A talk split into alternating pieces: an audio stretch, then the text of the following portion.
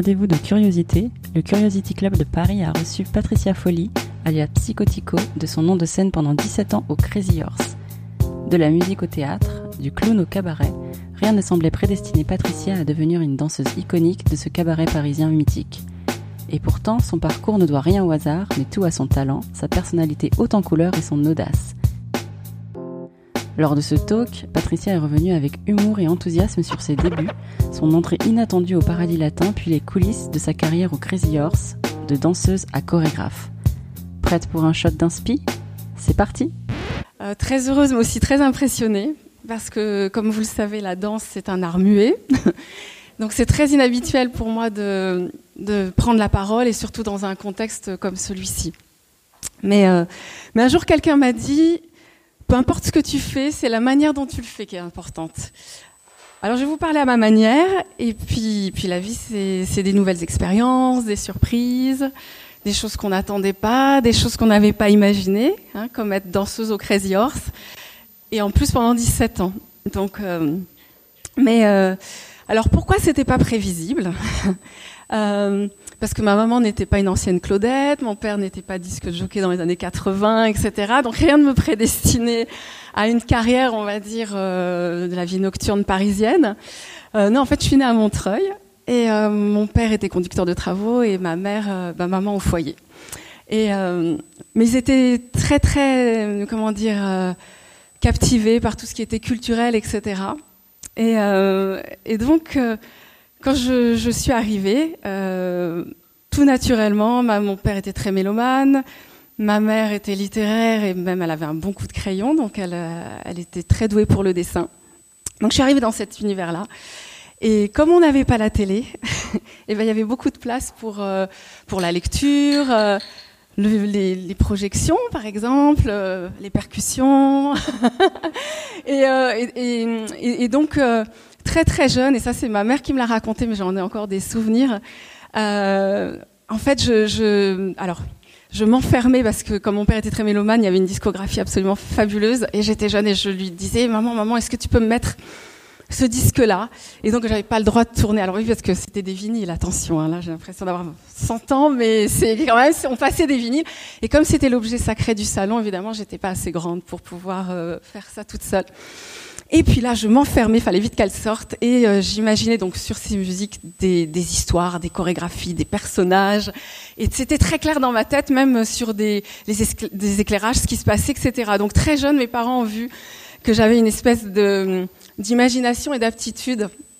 Donc tout naturellement, ils m'ont inscrite au conservatoire euh, de Montreuil euh, en musique, parce que j'ai fait beaucoup beaucoup de musique. Je vais vous raconter ça en musique et aussi en, danse. Et, euh, et, là, ça a été assez euh, une période très très riche parce que j'ai eu des professeurs qui m'ont vraiment euh, soutenue. Et même, j'ai presque envie de dire, en musique, ils m'ont presque trop soutenue. parce que, en fait, ça me plaisait énormément. Mais assez tôt, je me suis rendu compte que c'était pas mon moyen d'expression. J'adorais la musique comme, euh, on va dire, pour l'interpréter. J'avais beaucoup de, comment dire, de plaisir à, à l'écouter, mais mais moi, je, je, je me sentais pas musicienne. Je me suis toujours sentie profondément danseuse. Et c'est étonnant parce que j'ai des amis parfois qui me disent mais nos enfants, ils arrivent à l'adolescence, etc. Et ils savent pas forcément ce qu'ils vont faire plus tard. Et pour moi, c'était assez évident que euh, j'allais m'exprimer sur scène corporellement. C'était euh, c'était vraiment une évidence. Mais, donc comme ça marchait bien la musique, j'étais pas complètement anti-douée, donc les profs étaient très positifs.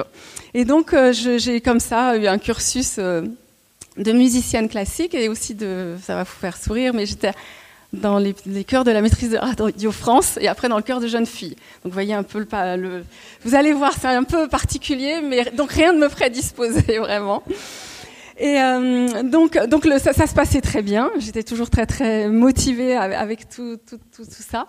Et puis, euh, à un moment donné, je me suis rendu compte donc je jouais du violon alto. Donc, euh, et ce qui a pris aussi du sens, c'est de pouvoir faire de la musique en quatuor ou en orchestre. Le partage avec les autres, c'était déjà très important à l'époque. Mais je me suis dit, c'est pas vraiment ce que j'ai envie de faire plus tard. Donc j'ai fait une reconversion très jeune pas du tout facile parce que quand on est adolescente, c'est compliqué de dire à ses parents, alors qu'on est allé assez loin euh, au niveau de l'éducation musicale, on va dire, c'était très compliqué de leur dire, ben, finalement, je crois que c'est pas moi. Et euh, il en a découlé que, ben, ok, mais alors tu vas te débrouiller. Et alors dans le tu te débrouilles, euh, ça sous-entendait que ben fallait que je subvienne à mes besoins et aussi que ben, que j'assure et que j'assume euh, toute ma formation. Alors évidemment, j'avais été j'avais fait beaucoup de danse, j'avais aussi un, niveau au, niveau de la danse, mais je travaillais professionnellement en tant que musicienne. Et là, ce qui s'est passé, c'est que je me suis dit, ok, donc j'ai continué comme ça à, me produire. Mais euh, je me suis dit, je vais aller faire prendre des cours de théâtre. Et euh, du théâtre, donc c'était une école à Montreuil, tout ce qu'il y a de plus sympathique. Et là, au fur et à mesure, tout de suite, j'étais vraiment, euh, c'était corporel. Tout ce que je faisais, ils ont, ils ont senti qu'effectivement, c'est pas forcément la parole, mon moyen d'expression, mais il y avait une, espèce d'investissement euh, physique sur euh, tout ce que j'abordais. Donc, et puis le metteur en scène, donc c'était une, école amateur, hein, enfin, me dit la prochaine fois, il y aura un projet, j'aimerais bien que tu danses. Et alors là, c'est pas tombé dans l'oreille d'une sourde. Je me suis dit, évidemment, parce que c'est pareil. Parfois, il y a des rencontres qui font que c'est la petite phrase qu'on avait besoin d'entendre et qui va nous faire euh, retourner sur un chemin qui, est peut-être le nôtre. Et donc, euh, ni une ni deux, je me suis dit, allez, je vais aller reprendre des cours de danse. C'est pas si loin. En plus, tout, allait bien et surtout, j'étais très motivée. Alors quand même pour vous dire, parce que ça on le, vit toutes parfois sur des moments de transition comme ça, donc je continuais à, donner des cours de musique, à me produire euh, en, orchestre, et surtout après j'ai travaillé en mi-temps, donc ça c'est assez marrant, j'ai fait des rencontres assez un autre milieu de professionnels. J'ai vendu des, disques de musique classique à la Fnac, donc parce que je me suis servi de mon bagage au niveau musical pour pouvoir travailler. Donc j'étais à mi-temps donc euh, à la Fnac et après j'ai travaillé à la Samaritaine. Euh, c'est peut-être c'est un magasin que vous ne connaissez pas, il n'existe plus. Donc j'ai l'impression encore d'avoir 100 ans, mais c'était un magasin en plein centre de Paris. Alors il avait juste cet avantage, c'est qu'il était, je ne sais pas si certaines d'entre vous font, font de la danse, euh, il était tout près du centre du Marais, où il y a pas mal d'activités, on va dire, chorégraphiques. Et donc là, c'était très très clair. J'étais j'étais tellement motivée, donc je travaillais et je courais tous les soirs prendre des cours très différents. Et ça, c'est quelque chose que j'ai gardé, la, le côté euh, très diversifié de ce qu'on fait. Il faut que le corps reste vivant et tout nous sert dans la vie. Donc, euh, évidemment, j'avais fait beaucoup de danse classique, mais là, j'ai commencé à prendre d'autres cours de la danse contemporaine, du modern jazz. Et même j'avais pris des cours de tango parce que tout, des cours de danse africaine aussi. C'était vraiment passionnant de se retrouver en, en, groupe comme ça. Et, euh, et en fait là c'est allé assez assez vite parce que en mettant mon, pied dans, cet engrenage là. Euh, je me suis rendu compte que je me sentais beaucoup mieux et que petit à petit j'allais pouvoir euh, aller beaucoup plus loin. Donc ça c'est j'ai commencé à passer des auditions euh, et, très vite, comme quoi, quand on, est, on, sent que c'est ce qui nous correspond, les choses sont quand même beaucoup plus fluides, plus faciles. Et donc, j'ai commencé à passer des auditions, et là, ça s'est fait assez rapidement. Et euh, d'ailleurs, il faut que je vous raconte quand même une anecdote, c'est que ça a été très formateur cette période, parce que parfois, on, voit dans le regard des autres qu'ils ont plus de confiance en vous que vous en avez en vous-même. Et c'est des choses qui nous étonnent toujours, mais qui nous donnent énormément de force, parce qu'on se dit, tiens, mais finalement... Et je me souviens, parce que, bon, comme je vous dis, j'étais pas du tout euh, dans la danse, euh, on va dire, de musical ou cabaret. C'était vraiment pas du tout mon, ma tasse de thé. Mais bon, ça m'intéressait de loin, mais pas plus que ça. Et en fait, j'adorais la danse contemporaine et tout ce qui était très théâtral. Bon, alors évidemment, Pina Bosch, mais j'étais vraiment fan de Anne-Theresa de Kersmaker. Peut-être quelques-unes d'entre vous connaissent. Et c'était une, une, danse très très féminine, très très engagée, très très forte. Et donc, euh, avec mon petit niveau que j'avais retrouvé quand même en reprenant des cours, euh, je suis allée à Bruxelles pour euh, passer l'audition pour euh, rentrer dans la compagnie. C'était énorme, c'était une des, à mon sens, une des grandes compagnies de l'époque. Et, euh, et, donc là, j'arrive, on est à peu près plus d'une centaine, c'était sur deux jours, c'est toujours très impressionnant. Et le premier, le premier éliminatoire, c'était un cours de danse classique et un cours de danse contemporaine. Et puis après, si on allait plus loin, ben, voilà, il se passait d'autres choses. Et je me souviens, j'étais, j'étais là, euh, je me suis vraiment amusée, les cours de danse classique. Alors, je regardais autour de moi, j'étais très impressionnée, tout le monde avait un bien meilleur niveau que, que moi. D'ailleurs, faut pas toujours trop, trop regarder. Mais bon, ça se passait bien. Et puis le, danse, le cours de danse contemporaine au niveau du style, c'était juste incroyable. Et euh, mais voilà, je, me suis, je me suis donnée, etc. Mais en toute objectivité, euh, je me disais, j'ai pas le niveau. De toute façon, c'était chouette déjà de faire ça, d'être venu à Bruxelles, d'avoir été jusque-là. Mais bon, voilà. Et puis, je sais pas ce qui m'est passé par la tête. Il y avait deux heures de délibération et je me suis dit, bah, je vais aller visiter Bruxelles. Il faut surtout pas faire ça, c'est-à-dire si vous venez passer une audition, restez dans votre audition, restez concentré. Et donc je pars visiter la ville en me disant bon, je viendrai voir quand même les résultats, mais de toute façon, euh, c'est sûr que vu, les candidats qu'il y avait, j'ai vraiment pas mes chances. Puis là, je regarde la liste et je vois mon nom. Donc complètement euh, étonnée, un peu pas paniquée, un peu un peu contente, mais en me disant mais mais, mais, voilà, qu'est-ce qui va se passer d'autre? Et alors le deuxième, euh, la deuxième session, donc on, ils en avaient retenu 15 à peu près de, de, des candidates et des candidats, c'était mixte. Et, euh, et, là, on nous dit, ben voilà, vous allez passer devant le jury, euh, un par un, et puis vous allez avoir un moment euh, d'improvisation. Montrez-nous ce que vous savez faire, ce que vous avez envie de nous montrer. Et là, ce qu'il faut savoir, c'est que pour ce genre d'audition, hein, ça m'a appris beaucoup de choses. Après, je préparais les pseudo-improvisations. mais moi, j'avais rien préparé, et, et surtout, ce qu'il faut pas faire. Donc, un autre conseil, mais euh, c'est comme il n'y avait pas d'ordre, on n'avait plus nos numéros, il n'y avait pas un ordre de passage, on, pouvait euh, se présenter dans l'ordre qu'on voulait.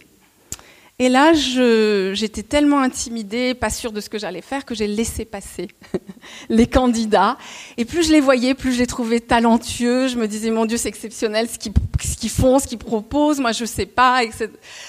Et donc, euh, J'étais complètement recroquevillée, le, banc se vidait, j'étais quasiment la dernière, donc ça aussi c'est pas toujours bien de, laisser passer trop de temps. Et je me dis bah, qu'est-ce que je vais faire pour euh, j'avais vu des choses tellement exceptionnelles et j'avais déjà fait des stages de clown, je m'étais beaucoup intéressée au théâtre, j'ai pas j'ai pas trop développé mais vraiment j'avais je me dit bah, je vais leur proposer du clown. Pour celles qui ont fait du clown aussi, il faut savoir que les impros c'est compliqué on peut avoir un espèce d'état de, grâce, mais ça peut être aussi très... Voilà. Et donc j'arrive alors avec vraiment des pères dieux qui vous, vous, connaissez, qui vous scrutent, qui vous détaillent, qui, qui, attendent quelque chose. Et là, je sentais bien que j'avais ma petite voix intérieure qui me disait mon Dieu, je, je, je, je sais pas ce que je vais faire, ça va pas, c'est pas bien et tout ça. Donc ça a été très formateur et ça a été aussi un un bon test pour moi de me confronter vraiment à des auditions qui avaient plus d'envergure et surtout j'avais beaucoup d'envie de travailler avec certains chorégraphes et certaines personnes. Et après voilà, c'est, parfois il faut aussi oser. On, on, on va jusqu'où on va, mais chaque expérience vous construit énormément. En fait, il n'y a pas vraiment de parcours idéal, mais par contre, il n'y a pas d'expérience inutile. Euh, ça, les choses se font petit à petit, comme on dit, Paris ne s'est pas construit en un jour, et c'est, vrai aussi. Donc, euh, je suis rentrée et puis après, donc je repassais des castings, des auditions. Alors ça marchait plutôt pas mal aussi. Euh, et puis j'ai rencontré des chorégraphes euh, qui m'ont fait travailler beaucoup en événements et en contemporain. Donc j'étais pas, encore pas du tout dans le milieu parisien ou du, du, du musical. Et puis euh, et donc je, fais des, événements comme ça. Et puis c'était un peu compliqué quand même financièrement parce que quand on travaille pas régulièrement, etc. Et je me suis dit, bah tiens, pourquoi pas euh, Il y a une audition au Paradis Latin, euh, bon, je vais aller la passer. Et puis, euh, et puis je suis prise. Donc bon, je me dis bon, très bien, on va voir comment comment ça se passe. C'était très sympa, le show était, était intéressant, et puis c'était une première expérience de travailler tous les soirs, donc ça veut dire qu'on se met quand même dans un dans un je vais vous en parler plus tard, mais, mais c'est pas rien de, de, de, de, faire un spectacle chaque jour, au niveau de la condition physique, mais aussi de la condition mentale, euh, dans ce que ça met en, en comme processus en, en, marche pour vous. Et puis c'est surtout qu'au Paradis Latin, je travaillais avec une amie, enfin qui au début était une collègue et après est devenue une amie, qui était une ancienne danseuse du Crazy Horse. Et là, elle me dit comme ça, elle me dit, tu sais, euh, tu devrais, euh, je pense que tu corresponds un peu au niveau des critères, tu devrais aller passer l'audition. Euh. Je fais oui, oui, parce que j'avais vu à la télé comme tout le monde le 31. Je me suis dit, franchement, ça m'intéresse pas trop. Il y avait à côté, parce que j'avais encore bien bien analysé les choses. Euh, c'était pas ce que j'avais envie de faire sur scène. Pour moi, c'était pas la place de la femme. C'est pas ce que j'avais envie d'exprimer. Mais je lui dis bon bah écoute, oui oui c'est bien, on, y va. Et puis là, elle, était presque plus motivée que moi. Et elle me dit écoute, on y va demain soir. Tu, tu, tu viens avec moi. Je fais ok, on va voir le show. Et là, j'avoue que j'ai été assez bluffée. Je m'attendais pas à ah, j'ai eu un choc artistique, c'était très original, le, visuel était incroyable, la place de la femme était complètement sublimée, magnifiée. Et j'avoue que j'ai vraiment changé d'avis sur ce spectacle en le voyant en, vraiment en live. Et puis à la fin du spectacle, euh, c'était un peu une embuscade finalement, euh, elle me présente la chorégraphe de l'époque, Sophia Balma, qui d'ailleurs m'a énormément apporté après quand j'ai pu travailler avec elle qui, alors elle, elle s'assoit à côté de nous, et puis là, je sens bien qu'elle m'a scanné des, des, bout des cheveux jusqu'à la pointe des pieds. Et puis elle me dit, euh, bah, très bien, mademoiselle, si vous voulez, vous auditionner demain. Alors déjà, j'avais pas trop prévu de venir voir le show, l'audition le lendemain. Je me, bon, je me dis, pourquoi pas, finalement, allons, allons-y. Donc le lendemain, euh, ça se passe. Alors il faut savoir que l'audition Crazy Horse, c'est une improvisation. Alors je l'avais pas plus préparé que ça, mais c'est voilà. Mais, je mais mon ami m'avait dit, tu sais, ils sont, ils, sont, ils sont à cheval sur tel critère, tel critère, etc. Donc elle m'avait un petit peu, un petit peu aiguillée, un petit peu aidée. Et puis donc je passe l'audition. Et la chorégraphe donc vient me voir et elle me dit, euh, écoutez, on est, on est très intéressés, mais en ce moment on n'a pas de place, on va pas en tuer une. Mais évidemment parce que en fait il y, a, eu après des tournées, mais là le show était plutôt sur Paris et voilà, les, dans la troupe était constituée. Donc, mais elle me dit mais revenez nous voir, vous nous intéressez et puis euh, prenez un petit peu de poids parce que pour pour nous vous êtes un petit peu trop trop mince. Bon, très bien, donc je repars. Et puis pour moi c'était dans ma tête mais pas précis et donc après le paradis latin, donc je je, je, je recommence avec mes mes premières amours, c'est-à-dire je vais à l'opéra de Monte Carlo, etc. Je, je, je, je danse, j'avais travaillé avec Blancali à l'opéra de Nancy. J'étais vraiment sur des projets, et puis la création, ça, ça, ça, amène des choses vraiment particulières déjà sur le plan euh, artistique, mais aussi humain. On, on, se découvre, mais aussi on découvre des, des, gens qui vont vous ouvrir vraiment des portes sur, euh, sur des, possibilités qu'on n'a pas imaginées soi-même. C'est vraiment des moments très très chouettes. Et puis... Euh, entre-temps, je m'étais dit, tiens, il y a une création euh, de Ferry au Moulin Rouge. Bon, j'envoie mon CV. Et donc, ils font l'audition. Et puis, moi, j'étais. Alors là, je crois que je partais en contrat. Donc, ils, me sélectionnent. C'était intéressant. C'était un montage complet avec Billy Goodson, un chorégraphe américain. Euh, je me suis dit, pourquoi pas faire cette expérience-là? Donc, je suis arrivée, comme j'étais en contrat, ils m'ont attendu, mais je suis arrivée très tard sur les répétitions. Et donc, j'étais au Moulin Rouge. Et puis, quand même, je je me suis dit, tiens, finalement, le Crazy Horse m'avait dit que je pouvais repasser pour revenir, donc pourquoi pas? C'était comme ça. Mais en même temps, je, travaillais sur plein d'autres projets et plutôt en contemporain, donc euh, et là, je repasse l'audition. Et euh, ils me disent, bah, écoutez, oui, on, vous engage. Il y a beaucoup de projets, il y a des projets de tournée. Et puis là, c'est vraiment euh, une grande aventure. Enfin, j'aurais jamais imaginé rester aussi longtemps dans cette maison. Euh, quand je suis arrivée, je me suis dit, bon, ok, je vais apprendre plein de choses, mais on verra. Et en fait, ça a été euh, une grande aventure parce que c'est un show qui, au-delà de, ce qui, comment dire, de ce qui signifie, le, projet le, Crazy Horse a énormément de, projets. C'est-à-dire qu'on n'est pas que danseuse. Alors déjà, ce qu'il faut savoir, c'est que quand on, on, rentre en répétition, le travail est très intense, mais on est aussi, on nous donne un nom de scène. Et ça, c'est un moment assez particulier. Euh, D'ailleurs, moi, je m'en souviens très bien parce que donc ils nous observent en répétition pour voir un petit peu le tempérament qu'on peut avoir. Et puis euh, ils vous baptisent. Et le premier nom qu'ils m'ont proposé, alors faut savoir ça aussi. Ils vous le proposent une fois, vous pouvez le refuser, mais le deuxième, vous pouvez pas le refuser.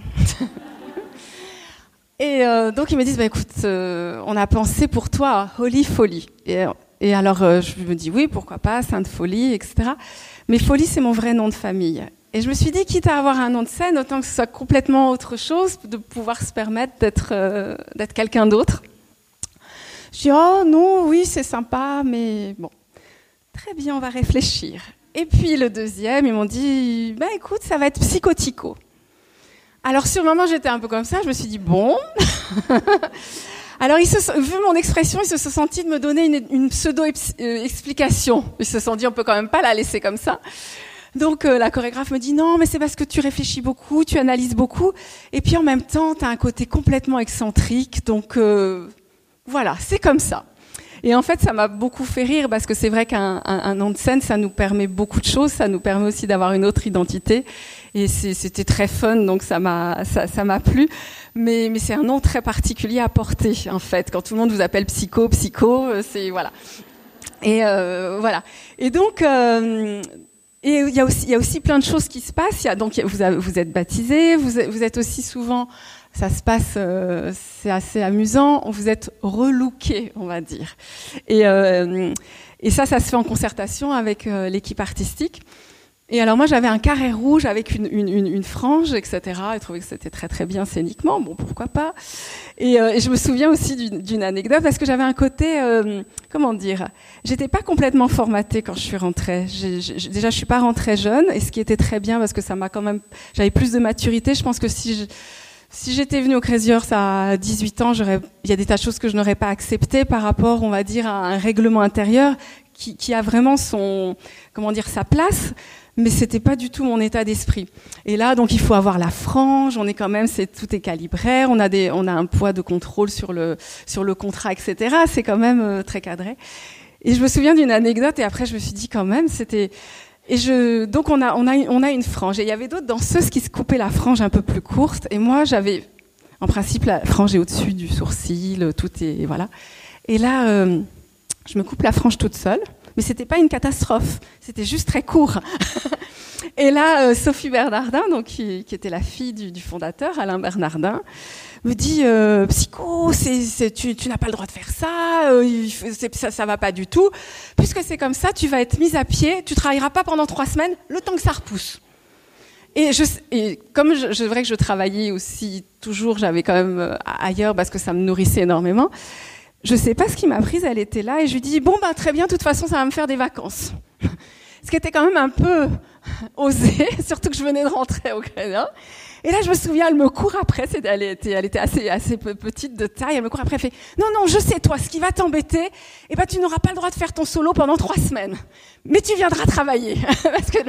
Donc il y avait un rapport comme ça qui était. C'est juste pour vous dire que c'était à la fois très direct. Il y avait un esprit assez familial.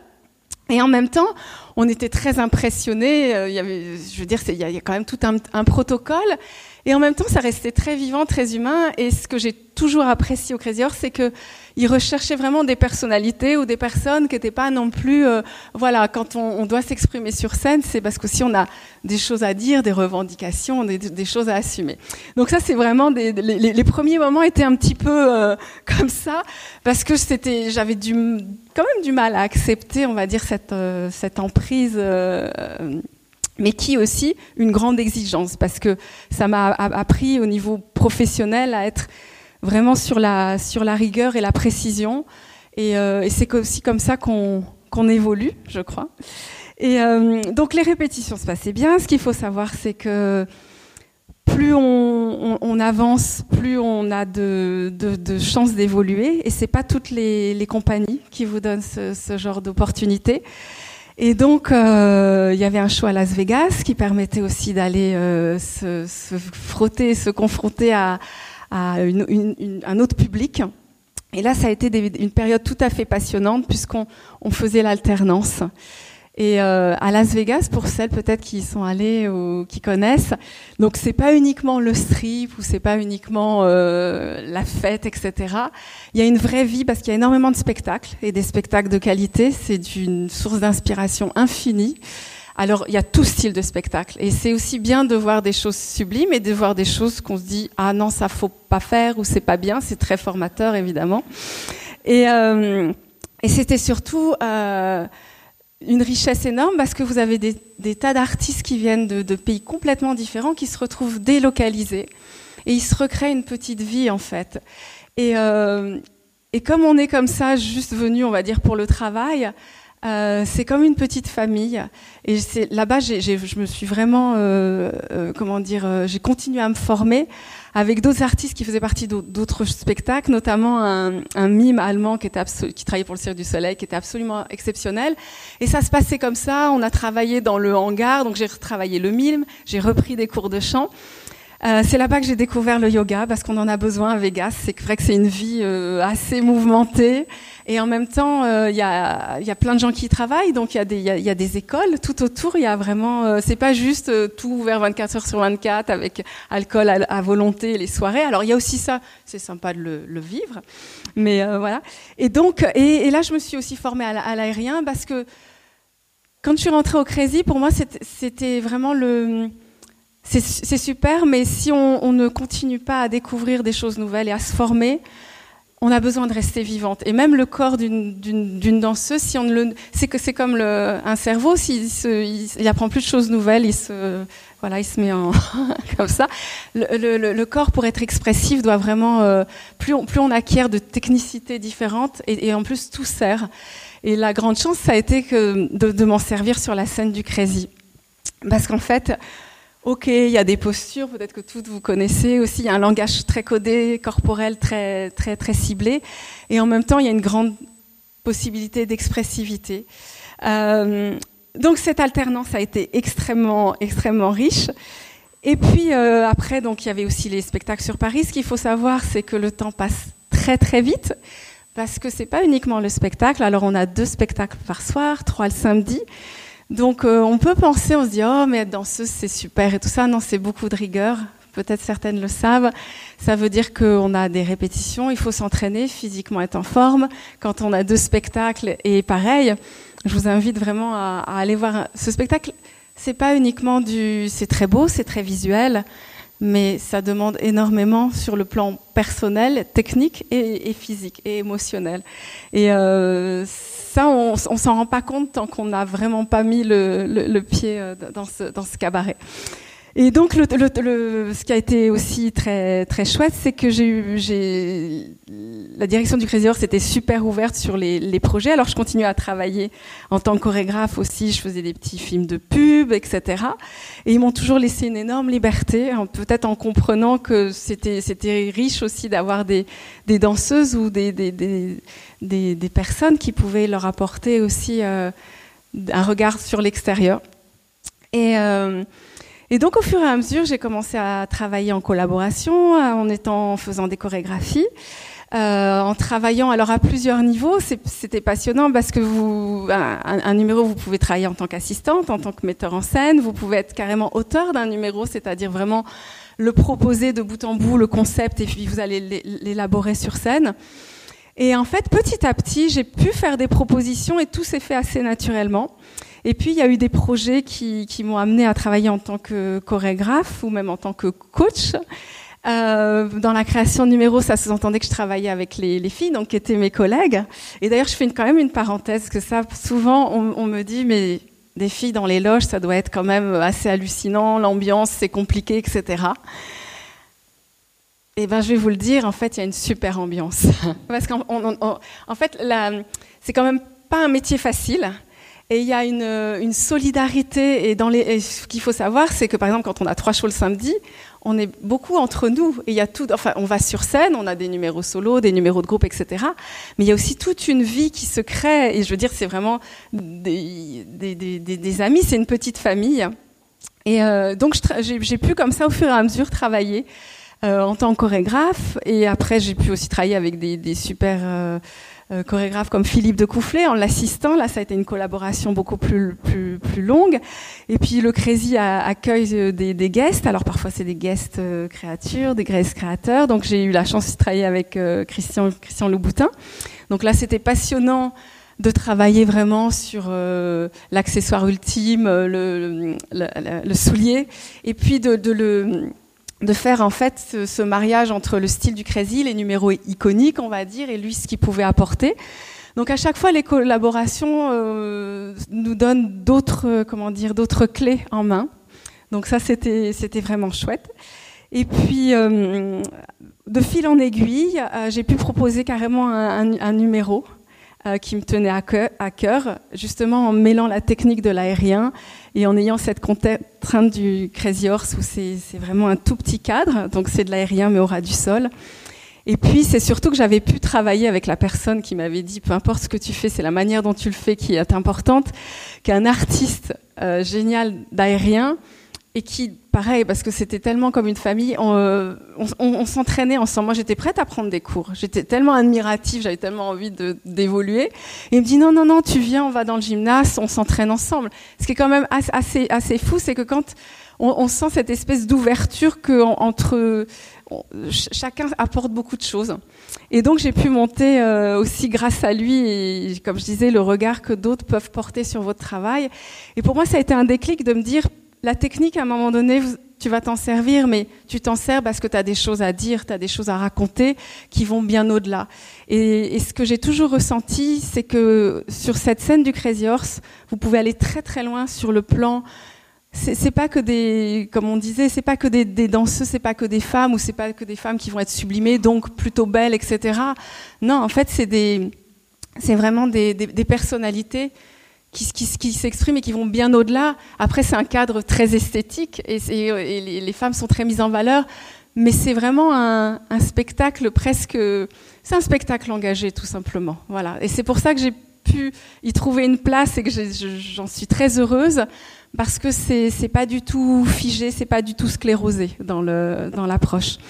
Voilà. Et, euh, donc et voilà. Et c'était aussi pour vous dire que tout ce qu'on fait comme ça, qui parfois on peut se dire il n'y a pas beaucoup de liens parce que comme je vous disais pour, pour alimenter la scène j'avais fait des stages de clown, des stages d'acting, etc.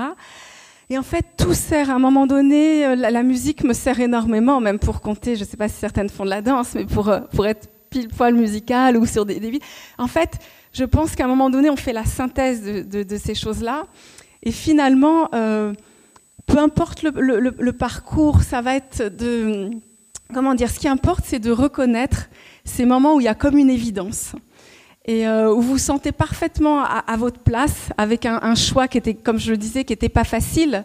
Quand on est ado et qu'on dit à ses parents non non mais en fait euh, c'est super j'adore la musique mais je, crois que j'ai envie de danser et d'avoir tout ce, parcours en même temps quand on est, comment dire, profondément convaincu, parce que la, vie passe vite. Je crois que c'est Philippe Noiret qui disait euh, le voyage est court. Donc autant le faire en première. il vaut mieux le faire en première, dans le sens où vaut mieux le faire à, sa manière et avec authenticité et passion. Et ce qui est aussi euh, très très euh, roboratif dans les échanges, c'est que quand on donne les choses et c'est pareil pour la transmission. Et là, j'ai quitté la scène. Alors, j'avoue que c'était pas facile parce que quand vous avez travaillé pendant plus de 20 ans avec un rythme tous les soirs où il y a une adrénaline, c'est vraiment, c'est comme une drogue dans le sens où et puis c'est des moments de, communion avec le public et puis c'est aussi des rencontres avec soi. On triche pas sur scène. On, voit très très bien où on, en est, ce qu'on va pouvoir proposer. Faut être dans l'ici maintenant, faut être dans la spontanéité. Donc c'est tous les soirs comme s'il y a des remises en question. Donc c'est pas anodin non plus comme travail. Et en même temps, c'est tellement fort que le moment où, parce qu'après au niveau du, du, Crazy évidemment, comme j'ai eu la chance de, continuer à travailler pour euh, pour eux en tant que chorégraphe maintenant et je fais aussi passer des, des auditions et d'ailleurs c'est marrant parce que parfois aux auditions certaines danseuses quand on échange après me disent c'est un rêve de petite fille où j'aurais toujours aimé euh, et, je l'entends complètement. Et, pour moi c'est tellement étranger parce que c'est vrai que petite fille j'étais pas du tout dans cet univers là mais c'est intéressant d'avoir des retours comme, ça euh, après les auditions. Et, là c'est un énorme plaisir de pouvoir transmettre euh, toute cette expérience et ces acquis parce que c'est vrai qu'il n'y a rien de tel que de de ressentir les choses de l'intérieur et quelqu'un qui peut vraiment transmettre. Et, en plus, quand on fait les choses avec bienveillance, en fait, tout est possible. Donc, on peut réellement travailler. Il y a une confiance qui s'installe. Donc ça, c'est quelque chose qui, m'intéresse beaucoup et qui me passionne euh, encore et que j'ai la chance de pouvoir euh, explorer avec les, danseuses. Donc en fait, j'ai pas pris ça comme une reconversion, mais comme une continuité. Il y a eu quelque chose d'assez logique euh, pour moi dans, dans, dans, cette proposition euh, de rester dans, dans l'équipe artistique euh, bah, actuellement d'ailleurs. Mais euh, voilà, et c'était juste pour dire qu'il faut, je pense qu'il faut suivre ses intuitions, il faut, faut, presque être instinctif et, euh, et à un moment donné se dire que voilà, c'est si on s'en donne les moyens si on y croit, après, faut pas se mettre des objectifs délirants, mais on trouvera toujours le chemin. Et même s'il est, il est un peu sinueux ou quoi au caisse, je pense que c'est important pour de trouver son lieu d'expression, tout simplement. Voilà, c'est ce que je voulais partager avec vous ce soir.